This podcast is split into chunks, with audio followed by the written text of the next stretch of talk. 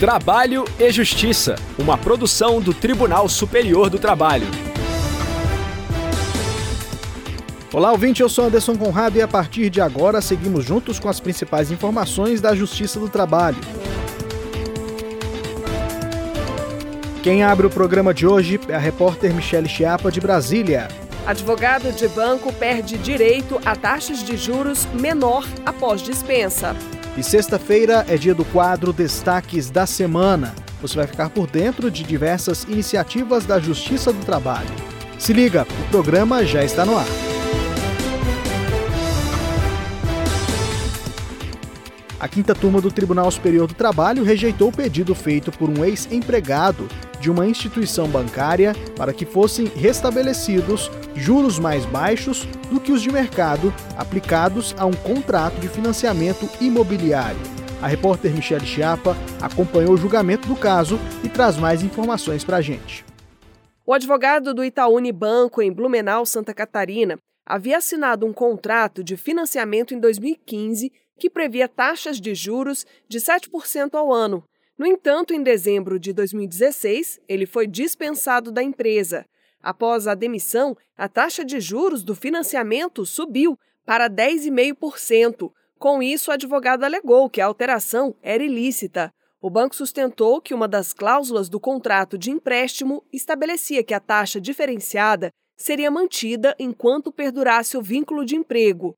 Em primeiro grau, com base no princípio da boa-fé objetiva, o juízo entendeu que a interpretação razoável para a cláusula referente à manutenção do vínculo de emprego deveria ser implementada pelo empregado, ou seja, para ter direito à redução dos juros, ele não poderia pedir demissão, e que a dispensa por iniciativa do banco afastaria essa condição, Assim, o pedido do advogado foi aceito e o Itaú foi condenado a devolver as diferenças pagas desde o aumento dos juros. Ao analisar o caso, o Tribunal Regional do Trabalho da 12ª Região em Santa Catarina reformou a sentença. Para o TRT, a condição especial seria garantida apenas enquanto fosse mantido o vínculo de emprego. Da decisão, o advogado recorreu ao Tribunal Superior do Trabalho. Ele sustentou que as taxas de juros não poderiam ser alteradas unilateralmente no caso de dispensa sem justa causa. O relator na quinta turma, ministro Breno Medeiros, destacou que o artigo 468 da CLT prevê que só é lícita a alteração das condições de trabalho por mútuo consentimento e desde que não haja prejuízos ao empregado, mas que isso não se aplica ao processo. No presente caso, não ocorreu uma alteração prejudicial das condições de trabalho, na medida em que o contrato de financiamento firmado entre o empregador, instituição bancária e o seu empregado previa desde a sua assinatura que as taxas de juros pactuadas estavam condicionadas à manutenção da relação de emprego entre as partes, inexistindo qualquer alusão à modalidade de ruptura da relação de emprego como excludente de tal condição. Não se cogita, por sua vez, da aplicação da regra do artigo 122 do Código Civil, para invalidar a condição imposta na cláusula de contrato de financiamento pactuado pelo reclamado e pelo reclamante, uma vez que a resolução do contrato de trabalho se insere no poder potestativo do empregador, não restando configurado puro arbítrio de uma das partes. Seguindo esse entendimento, por unanimidade, o colegiado rejeitou o pedido do advogado. Para a quinta turma, o contrato de financiamento condicionava as taxas diferenciadas à manutenção da relação de emprego. Giro pela Justiça do Trabalho. Um caso que envolve o pagamento de adicional de insalubridade foi analisado pela Justiça do Trabalho em Mato Grosso. A repórter Sinara Álvares, diretamente do TRT da 23ª Região, conta os detalhes pra gente.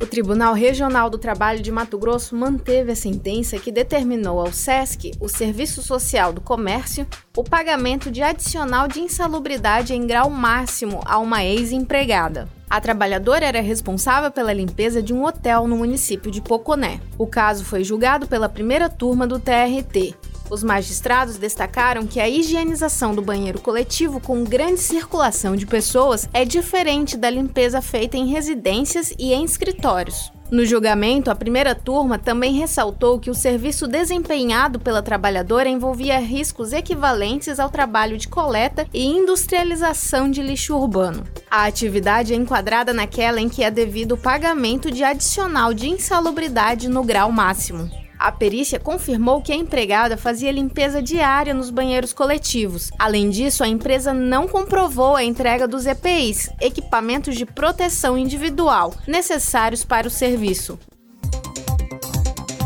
Destaques da semana. E agora vamos ficar por dentro dos assuntos que marcaram a semana no TST e na Justiça do Trabalho. Quem participa hoje é a repórter Evne Araújo. Olá, Evne, seja bem-vinda. Oi, Anderson, muito obrigada. E o que temos para contar dessa semana de abertura do ano judiciário de 2023? Anderson, com esse retorno, o Tribunal Superior do Trabalho voltou a realizar as visitas técnicas orientadas para estudantes. Nessa quarta-feira, 27 alunos do curso de Direito, estagiários de um banco de São Paulo, foram recepcionados pela assessoria do cerimonial da presidência. E quem quiser participar dos próximos encontros, o que deve fazer? A visita técnica serve para os jovens vivenciarem na prática os conhecimentos adquiridos em sala de aula. Além dos acadêmicos do curso de Direito, também podem participar estudantes do ensino médio e fundamental.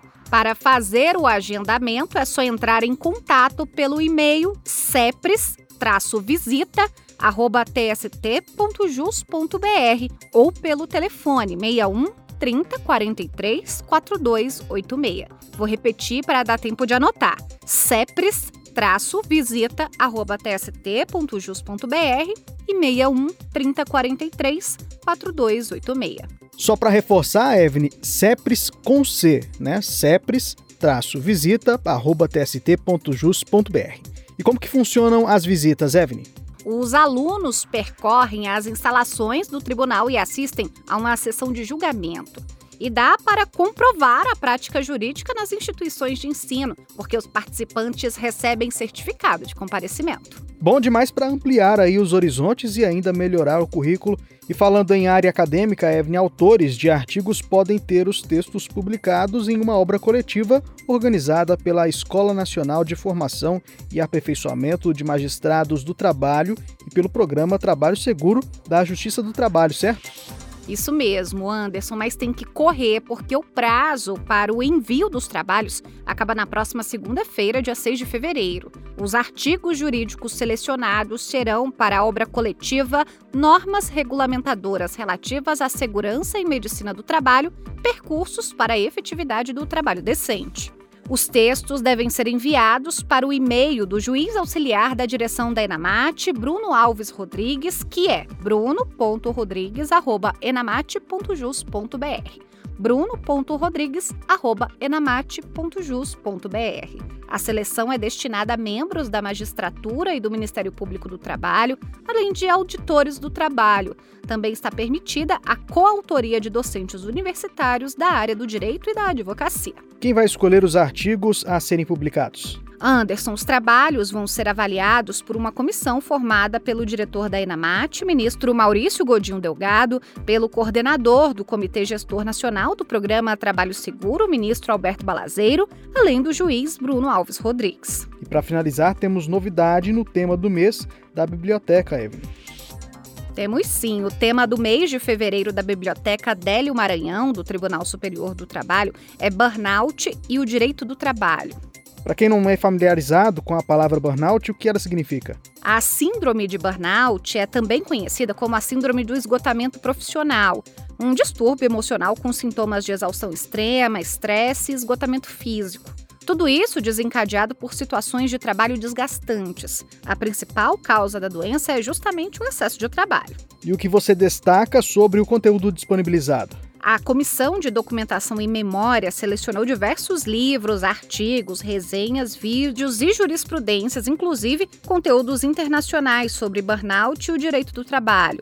Para conferir, basta acessar tst.jus.br biblioteca. Lá tem a relação completa do material com link para acesso.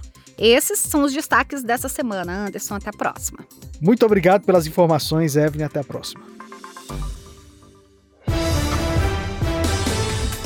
Eu fico por aqui. Sugestões de reportagens podem ser enviadas para crtv.tst.jus.br. Lembro a você que todas as edições do programa estão disponíveis no Spotify e podem ser ouvidas pelo celular, computador ou via Bluetooth no carro. O trabalho E Justiça teve a apresentação de Anderson Conrado, edição de Liamara Mendes, produção de Milene Teixeira, Priscila Roster e Robson Góes, colaboração do estagiário Jorge Agli, supervisão de Patrícia Rezende e trabalhos técnicos de Rafael Feitosa e Wesley Oliveira. O programa é uma produção da Rádio TST sob a coordenação de Rodrigo Tunholi e a supervisão geral da Secretaria de Comunicação Social do Tribunal Superior do Trabalho. Muito obrigado pela audiência e companhia. Até a próxima edição. Tchau. Trabalho e Justiça, uma produção do Tribunal Superior do Trabalho.